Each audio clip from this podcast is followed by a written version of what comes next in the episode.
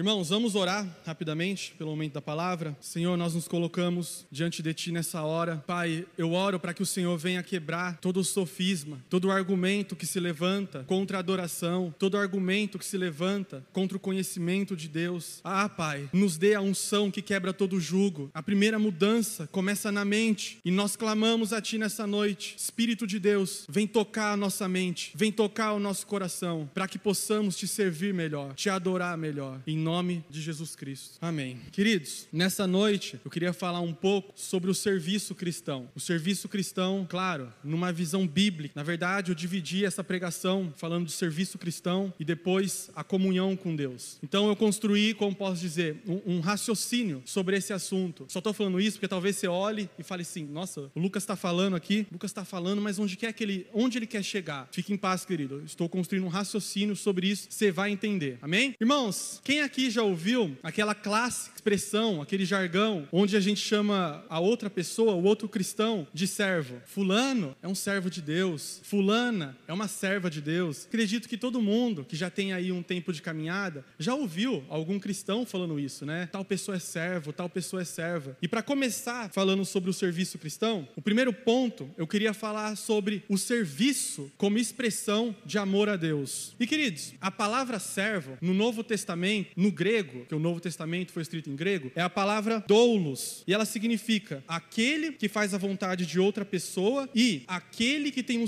um serviço a ser realizado. Ou seja, um servo é alguém que faz a vontade de outra pessoa. Que pessoa nós estamos falando? Deus. E isso está relacionado a serviço. Olha lá o que diz em Deuteronômio 10, 12. Por favor, abra lá sua Bíblia. Diz assim: E agora, ó Israel, que é que o Senhor, o seu Deus, lhe pede, senão que tema o Senhor, o seu Deus, que ande em todos os seus caminhos, que o ame e que sirva ao Senhor, o seu Deus, de todo o seu coração e de toda a sua alma. Queridos, olha o que o texto fala. Deus pede que o tema, o obedeça, o ama, o ame e o sirva. Irmãos, há uma conexão na Bíblia. Se você olhar, eu, lógico, não vou ficar falando aqui exaustivamente, mas se você olhar, olhar na Bíblia, há uma conexão entre serviço e amor a Deus. Servir a Deus é uma expressão de amor. Para mim, a, o, o texto que isso está mais nítido é no episódio de João 21, onde Jesus se encontra com Pedro. Abra lá também, por favor. Essa conexão entre amar e servir, ou o servir e amar, a gente vai ver com, com mais clareza aqui. João 21, do 15 ao 17. Diz assim: Depois de comerem, Jesus,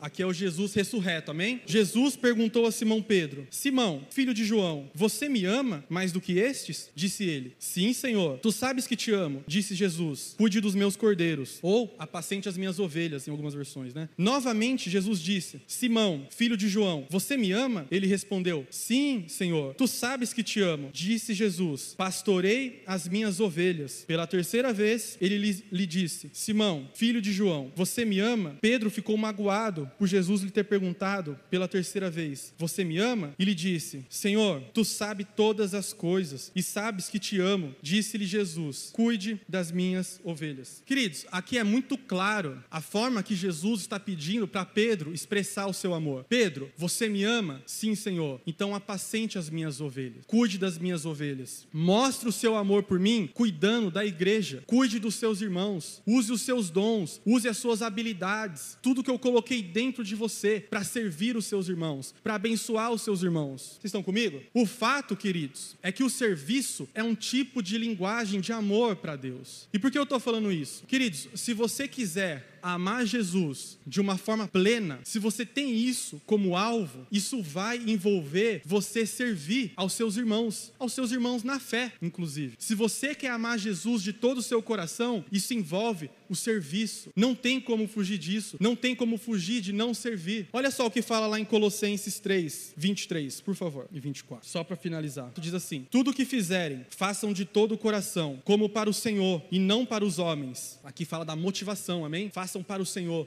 e não para os homens, não para serem vistos, não para almejar cargo, nada disso, para o Senhor. Sabendo que receberão do Senhor a recompensa da herança. Olha essa declaração final. É a Cristo, o Senhor, que vocês estão servindo. Querido, como eu, como eu falei, eu não quero ser exaustivo nisso, mas o serviço é uma expressão de amor a Deus. Eu poderia falar outros textos, tanto do Antigo quanto do Novo Testamento, em que a Bíblia testifica disso. Mas o fato é que, se você almeja amar Jesus de todo o seu coração. Isso envolve você servir os seus irmãos na fé com tudo aquilo que Deus colocou dentro de você. Amém? Esse é o primeiro ponto que eu queria estabelecer. O segundo, e muita gente tem curiosidade sobre isso até. O segundo ponto é: Deus é aquele que nos capacita para o serviço. Deus é aquele que nos capacita para o serviço. Irmãos, a capacitação de Deus para o serviço está muito atrelado, anda junto com a unção. Eu falo isso que eu falo que isso é um tema que as pessoas têm curiosidade por causa da questão da unção, né? O que é unção? Eu acredito que todos já ouviram, se tem uma caminhada aí de tempo de crente, sobre unção, ungir, os derivados da palavra, né? Mas o fato é que a capacitação de Deus está atrelada à unção. E olha só, a palavra unção tem dois sentidos na Bíblia. O primeiro, o primeiro sentido da palavra unção é o ato de consagrar alguém para algo. Primeiro, o primeiro ponto é o ato de consagrar alguém para algo. Você já deve ter presenciado aqui no culto alguma vez o pastor chamando diáconos ou presbíteros subindo aqui e o pastor então derrama o óleo, ora por aquela pessoa e o que está acontecendo ali? Aquela pessoa está sendo ungida. Em que sentido? No, no sentido de ser separado para algo, destinado para algo. Vocês estão entendendo? O primeiro sentido é ungir como consagração, separar alguém para algo. A gente vê isso também na Bíblia, por exemplo, quando Arão e seus filhos, né, a descendência de Arão, os da tribo de Levi, foram ungidos, eles foram separados para o sacerdócio levítico. Agora, o segundo ponto, e é esse que eu queria focar, o segundo ponto é unção no sentido de uma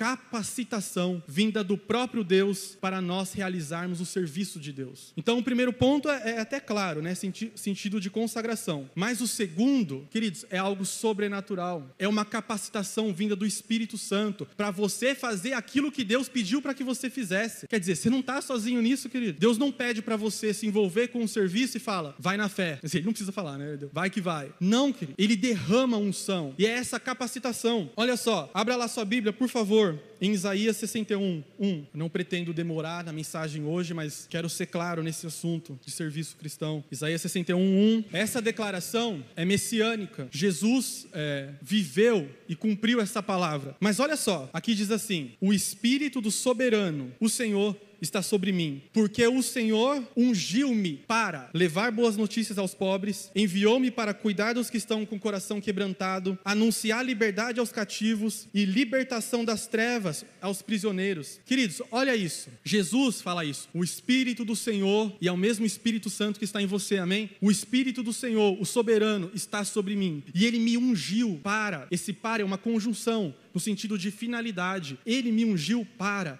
com um propósito. E ele fala aqui, ó, me ungiu para dar boas notícias aos pobres. O que, que, é isso? Não está falando de pobre, queridos, no sentido material, tá bom? São pobres de espírito. Aqui está falando sobre pregar o evangelho. Ungiu-me para dar boas notícias aos pobres, anunciar liberdade e libertar os que estão nas trevas. Quer dizer, Jesus foi ungido para essas finalidades e ele executou tudo isso. O fato, queridos, é que Jesus, quando veio na terra, ele não veio como Deus, ele veio como homem. E ele precisou da unção de Deus para executar o serviço de Deus. Por isso que a Bíblia fala que, que por meio dele e para ele são todas as coisas porque dele, por meio dele e para ele são todas as coisas. Quer dizer, Deus te chama para fazer algo, te capacita a fazer algo, para glorificar o nome dele, tudo através dele. Então, queridos, Jesus precisou da unção, dessa capacitação. Irmãos, por que eu estou falando isso? Que às vezes você olha para si, você olha para suas limitações, você olha para o seu passado, você olha para os seus erros. Tudo que você enxerga é: não sou habilitado e nem preparado para fazer o que Deus quer. Sabe de nada, inocente. Quando Deus te chama para algo, querido, e Ele te chamou, Ele te capacita, Ele te unge, Ele vai capacitar você a fazer coisas que, queridos, você às vezes você olha para si e fala: como é que eu estou fazendo isso? Que habilidade é essa? Como eu adquiri isso? Isso tem a ver com a unção de Deus, querido. Você não está sozinho nessa. E olha só, né? Se, se tem um trecho aqui do, do Antigo Testamento, aí tem algum crente que pode falar: é, Lucas, mas esse papo de unção aí, ó, é do Antigo Testamento, velha aliança. Calma, crente incrédulo.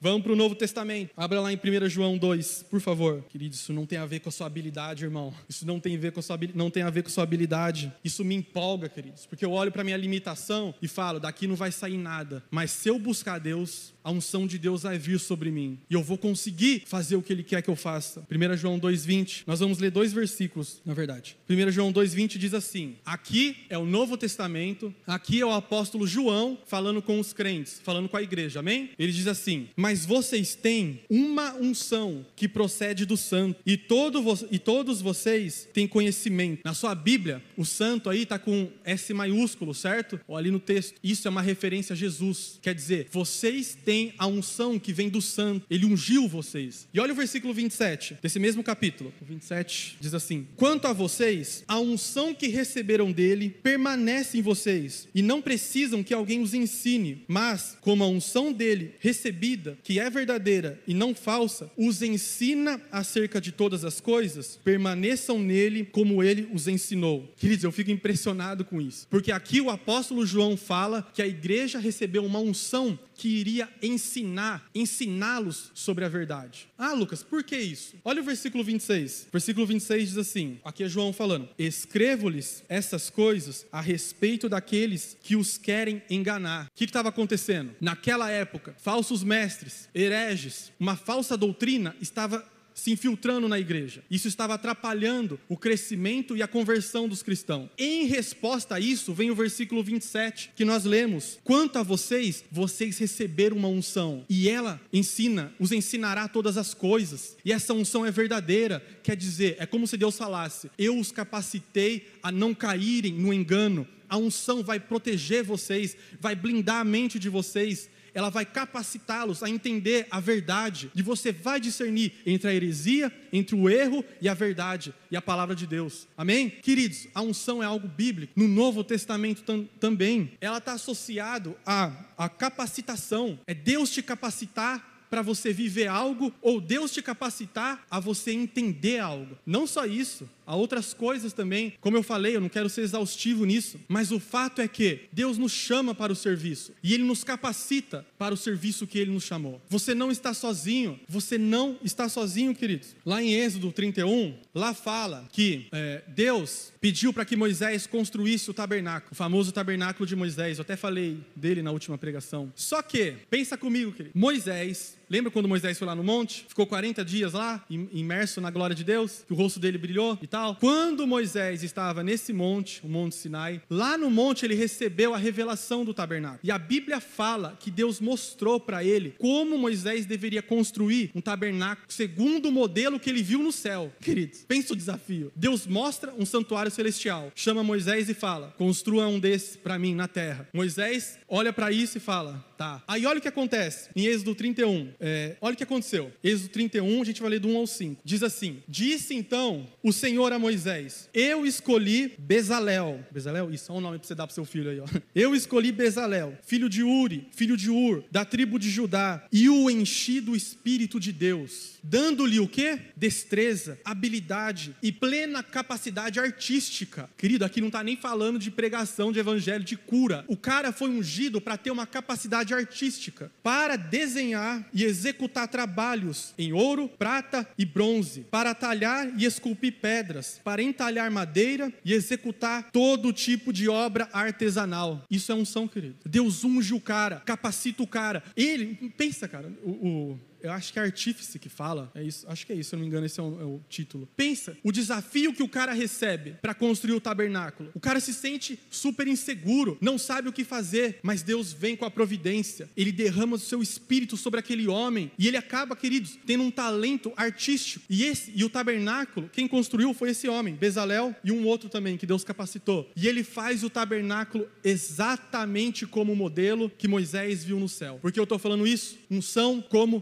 capacitação. Deus nos unge para o serviço. Queridos, eu estou falando isso para te incentivar ao serviço cristão, para você não olhar só para suas habilidades ou só para suas limitações. É Ele quem nos unge, é Ele quem nos capacita, querido. Você precisa crer nisso. Não tem a ver o quanto você sabe, quantas habilidades você tem. Olha, eu vi algo interessante ontem. Eu nem estava buscando o que eu vi ontem, mas achei aquilo é, sensacional. O apóstolo Paulo, é, se fosse compará-lo com alguém nos dias de hoje, o apóstolo Paulo, amém, aquele que escreveu várias cartas no Novo Testamento, é, principal dos apóstolos do nosso Senhor, o apóstolo Paulo, se fôssemos compará-lo com alguém hoje, ele teria equivalente a alguém que tem quatro PhDs no seu currículo. Você consegue dimensionar isso? Eu acho que uma, leva uma vida toda para ter um, o cara, o cara conseguiu quatro. Não é que ele conseguiu, foi comparado, uma pesquisa comparou a intelectualidade do cara e foi constatado que, como se ele, se ele tivesse, ou teria, quatro PhDs. Uma mente colossal, amém? Extraordinária.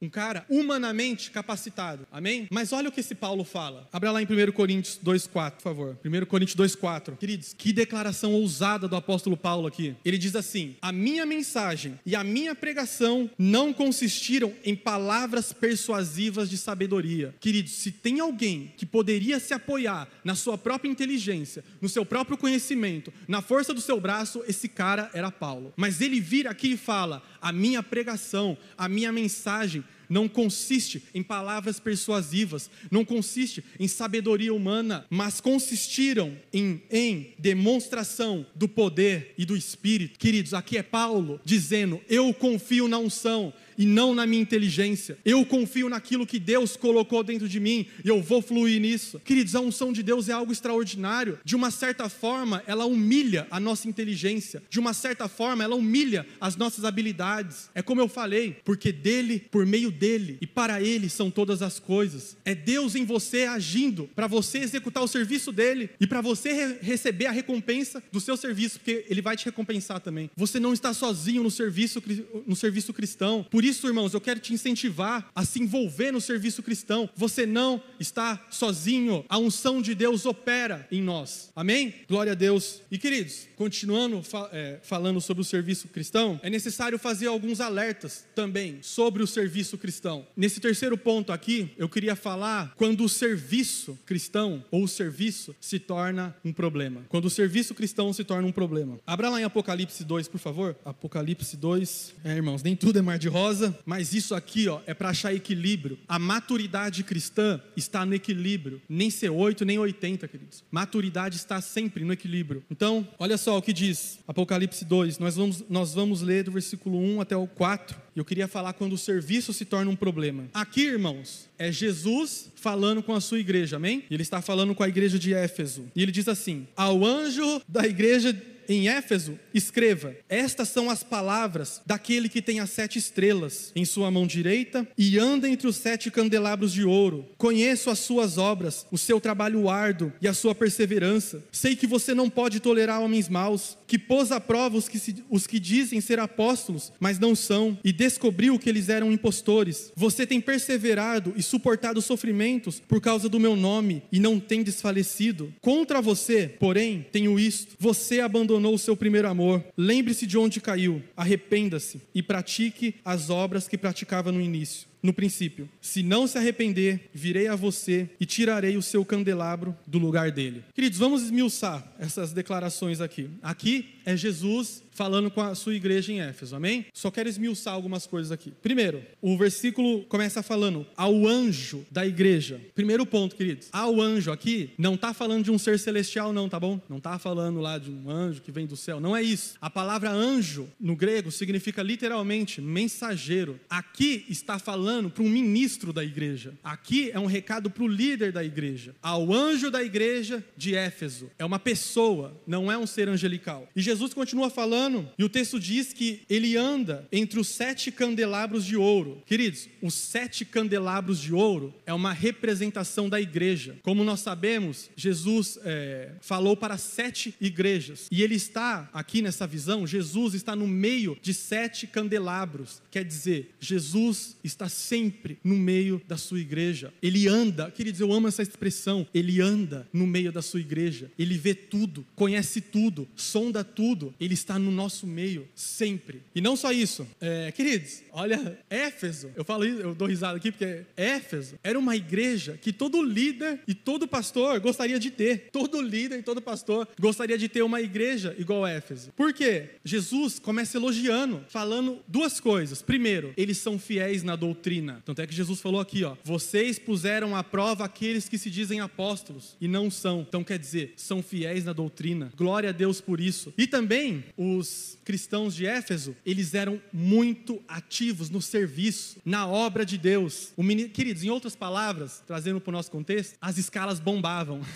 Tinha gente sobrando para entrar nas escalas. O ministério bombava, não faltava gente para servir. O texto até usa a expressão: "Conheço as tuas obras, teu trabalho árduo". Ou seja, era uma igreja muito ativa, era uma igreja que realmente estava envolvida no serviço. Então, por isso que eu falei, é uma igreja que todo líder pastor gostaria de ter, fiel na doutrina e envolvida com o serviço até os dentes. Mas aí vem o, o contraponto. O Senhor fala que nessa igreja o primeiro amor havia se esfriado. E querido, sabe o que eu acho triste? O amor se esfriou, mas o serviço não. O amor se esfriou, mas as escalas continuaram. O amor se esfriou, mas o serviço, o ativismo ainda estava lá. Vocês estão entendendo? Queridos, o que Jesus está falando aqui é: eu estou interessado no seu serviço sim, mas desde que ele seja uma expressão de amor, mas desde que ele seja uma expressão de amor e não um mero ativismo, mas de, desde que você esteja decidido a usar do seu serviço para me honrar, para me agradar e não como algo rotineiro e não para ser visto pelos homens, reconhecido pelos homens. O amor acabou, mas as escalas não, o serviço não. Isso é muito sutil, querido. E o outro ponto, queridos, é que essa igreja em Éfeso, eles estavam tão preocupados em defender a sua teologia, tão preocupado em atacar as heresias também, que o amor se esfriou. Parece que esse impulso que os Éfesos tinham em defender a, te a teologia, ser, serem apologetas, né? Pessoas que defendem a fé. Não, eu vou defender, eu vou contrariar os hereges. Queridos, eles mergulharam tão de cabeça nisso que faltou maturidade para eles. E parece que eles se tornaram insensíveis às pessoas e à presença de Deus. E olha só, estavam bem intencionados, viu? Estavam querendo defender a teologia, estavam ocupados no serviço. Queridos, nada disso serve sem o amor ao Senhor. O amor a Deus é o combustível para a teologia.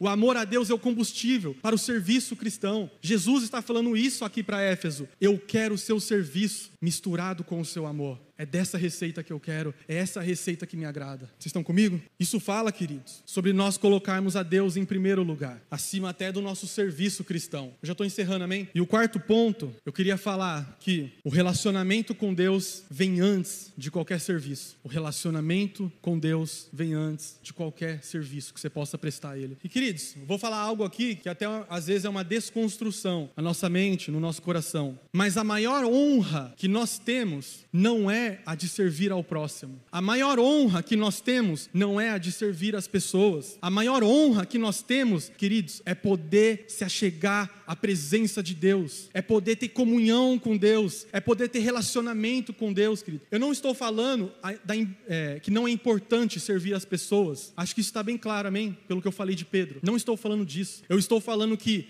a maior honra, biblicamente falando, é você estar sempre diante de Deus. Deus é a nossa fonte, Ele é o nosso recurso, a nossa provisão. E olha só, queridos, eu quero confirmar isso através de uma situação triste que aconteceu com Israel. Abra lá sua Bíblia em Ezequiel 44, quase que eu falo Israel 44. Quero contar aqui uma situação triste que aconteceu com Israel certa vez. Ezequiel 44, nós vamos ler do 10 ao 16. Deixa eu só falar algo aqui. Sempre quando eu leio um trecho do Antigo Testamento, eu falo isso que eu vou falar agora. Às vezes as pessoas pensam que o Antigo Testamento só tem um valor histórico, como se fosse apenas histórias para você contar lá para o seu filho antes de você dormir, o que é bom, mas como se só tivesse valor histórico. Não, querido. 1 Coríntios 10 fala que as coisas que aconteceram com Israel servem de de exemplo e advertência para nós. As coisas que aconteceram com Israel. O que aconteceu com Israel, que nós sabemos? É a história de Moisés, é a história de Davi, é a história das tribos, é a história de Abraão. O apóstolo Paulo fala isso. As coisas que aconteceram com Israel servem de exemplo para nós. Nós quem? Os crentes, os que vivem na nova aliança. Então, esse trecho aqui, ele nos ensina. O apóstolo Paulo, inspirado por Deus, fala disso. Isso aqui nos ensina. É para nós hoje. As coisas que aconteceram com eles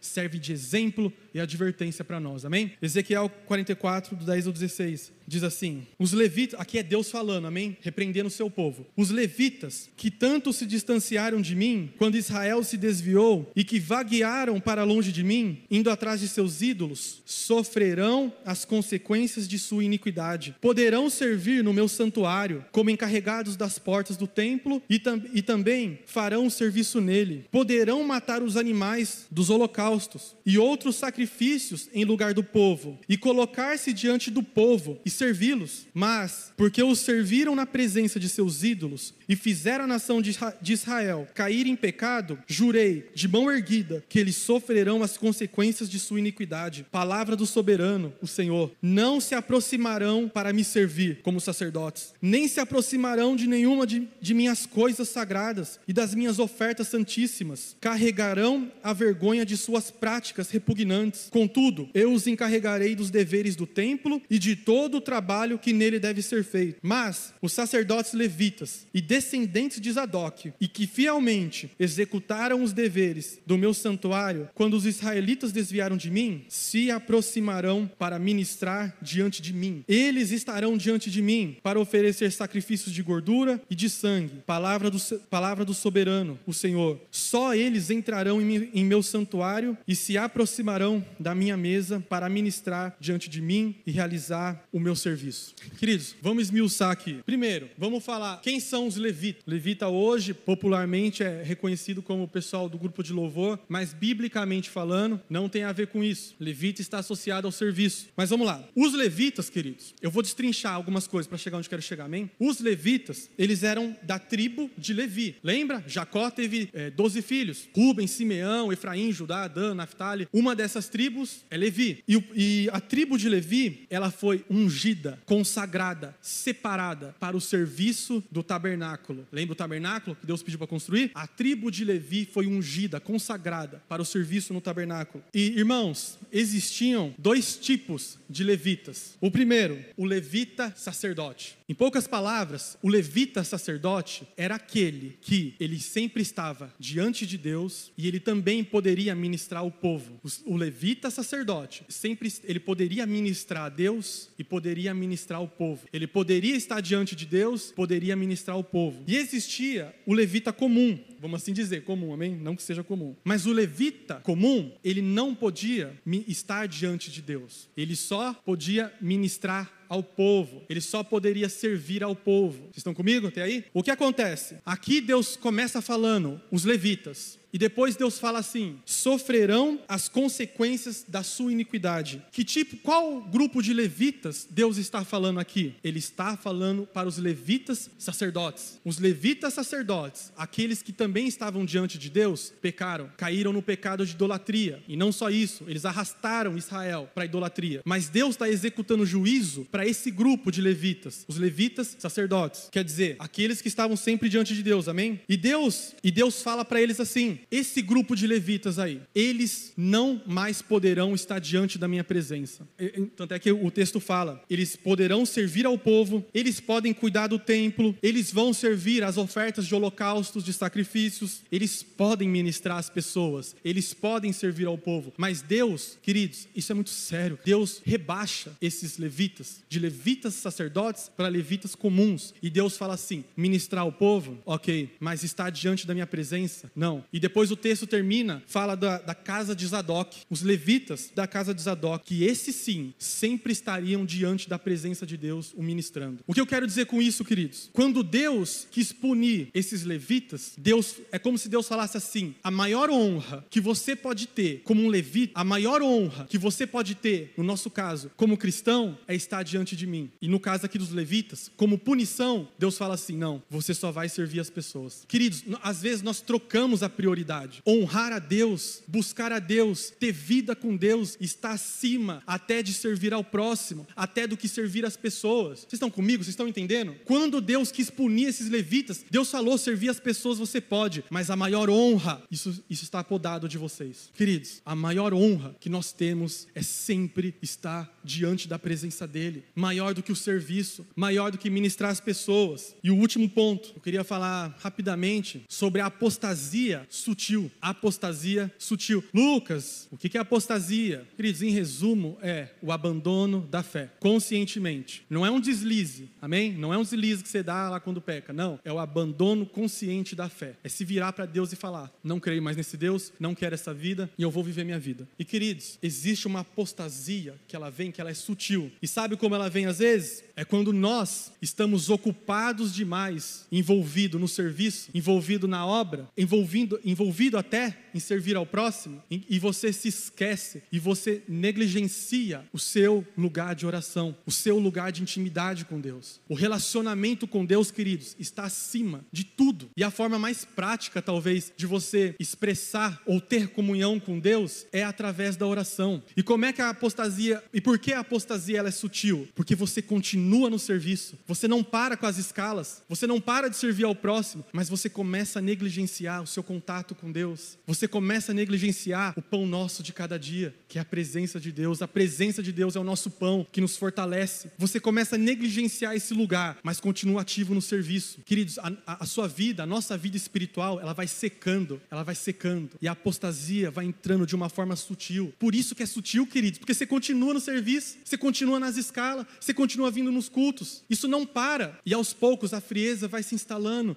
se instalando, se instalando. Irmãos, é possível alguém está muito ativo no serviço, na obra, no evangelismo, na pregação, no louvor, na intercessão, é, é possível alguém estar muito ativo no serviço e está morrendo espiritualmente, está definhando espiritualmente. Queridos, é a oração que nos dá força para encarar o serviço. Lembra que nós falamos da unção, que é a capacitação de Deus? A unção, ela vem através de uma vida de consagração a esse Deus. Através da oração, através do jejum, através da adoração mas se você não se consagra ao seu Deus, a unção não vem. Se não há capacitação e você se envolve no serviço, a chance de você se frustrar é enorme. Porque daqui a pouco você está falando, Deus não está comigo, o que está acontecendo? Eu estou me esfriando. O serviço cristão, ou melhor, a oração precede qualquer serviço cristão. Abra, abra lá em Atos 13, por favor. Nem estava nem tava pensando em falar dessa situação aqui. Queridos, o que eu quero falar aqui é que, através de um relacionamento com Deus, através de um relacionamento com Deus, nasce o serviço, nasce o chamado. Olha só o que aconteceu aqui em Atos.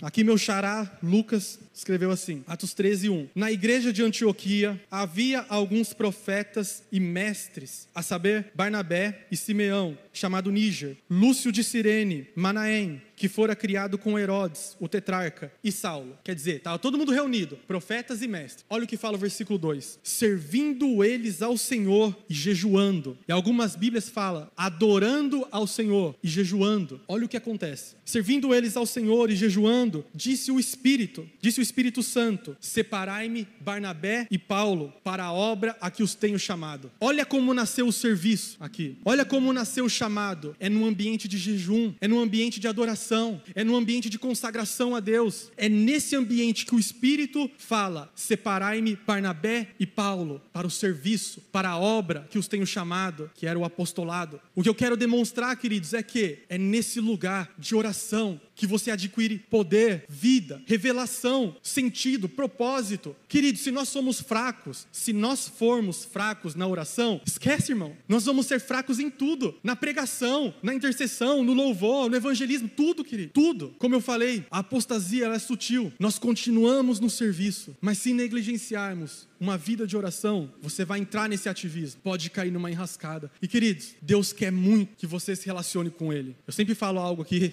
o pessoal dá risada, mas para te motivar a orar. Quando eu, em 2009, tive um encontro com, com Deus, já conhecia Deus, já conhecia o Evangelho desde criança, mas em 2009 eu fui cheio do Espírito Santo, tive uma experiência sobrenatural com Deus. Mas como todo, toda pessoa que não tem instrução, que não conhece a palavra, eu fazia as coisas do meu jeito, né? Não entendia a Bíblia. Mas, queridos, desde o do início da, da minha caminhada, de alguma forma, Deus me despertou para entender o valor da oração. É como se Deus falasse assim: Lucas, isso aqui é um fundamento, isso aqui é um fundamento. A sua vida, a vida, o propósito que eu tenho para você se baseia, vai ser construído através disso. Quer dizer, da oração. E, queridos, eu, eu falo que é engraçado porque eu ia pro. Eu orava num porão, né? Lá em casa. Eu ia num porão orar, e como eu falei, eu não era instruído em nada. E eu não entendia muito bem essa questão da trindade, né? Peraí, Deus é um, mas são três? Mas, queridos, até hoje eu aceito, pela fé, o que a palavra fala, mas entender mesmo. Mas o fato é que, quando eu ia orar, eu pensava assim: peraí, são três, mas é um. E o que, eu faço para oração? Eu pensava assim: já sei o que eu vou fazer, eu vou orar para os três. Eu ia fazer um pedido, eu falava para os três: Jesus, me dá isso, Espírito Santo, dá isso, Deus Pai, dá isso. Queridos, eu ia elogiar, adorar, louvar, eu, sabe o que eu pensava, querido? Eu elogiava os três, que eu pensava que um ia ficar com ciúme do outro. Falava assim, né? Para não ter treta ali na trindade, né? Então, eu,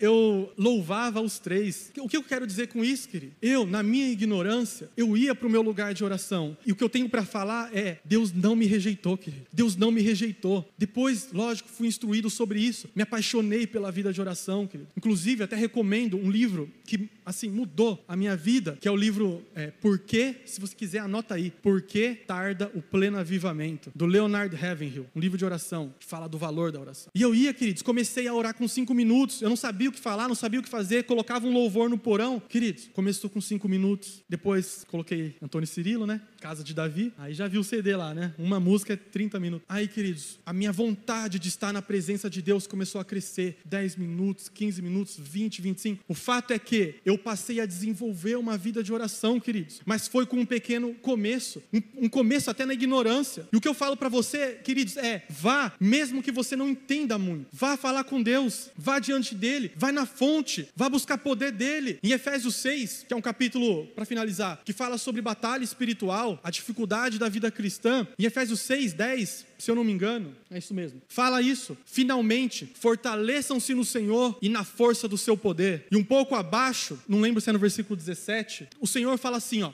fortaleçam-se no Senhor e na força do seu poder. A questão é: como fazer isso? Como se fortalecer em Deus? A resposta está aí: orem no Espírito em todas as ocasiões, com toda a oração e súplica. Em outras versões está escrito: com todo tipo de oração. Oração de ações de graça, de louvor, de consagração. Mas quer dizer: fortaleçam-se no Senhor e na força do seu poder. E vá até o lugar de oração, porque é através da oração é que você vai ser fortalecido por Deus. Queridos, Deus é soberano, amém? Ponto. As, eu, às vezes as pessoas conflitam entre essa a soberania de Deus e a oração. Deus é soberano, ponto. Mas na sua soberania, Deus escolheu agir através da oração. Deus é soberano do jeito que Ele quer. E na sua soberania, Ele escolheu que fosse assim. Queridos, eu te incentivo a participar do serviço, na obra, no ministério. Mas mais do que isso, eu te incentivo a você começar a criar um fundamento na sua vida, de começar a levar a oração a sério. Deus vai te levar a sério também, querido. Eu poderia falar aqui para vocês várias experiências maravilhosas que eu tive por causa da oração, queridos. E Deus vai te dar as suas. Deus vai te dar as suas. Às vezes, as pessoas pensam que, é, e eu sei que elas estão até bem intencionadas, de vir até nós, às vezes, os,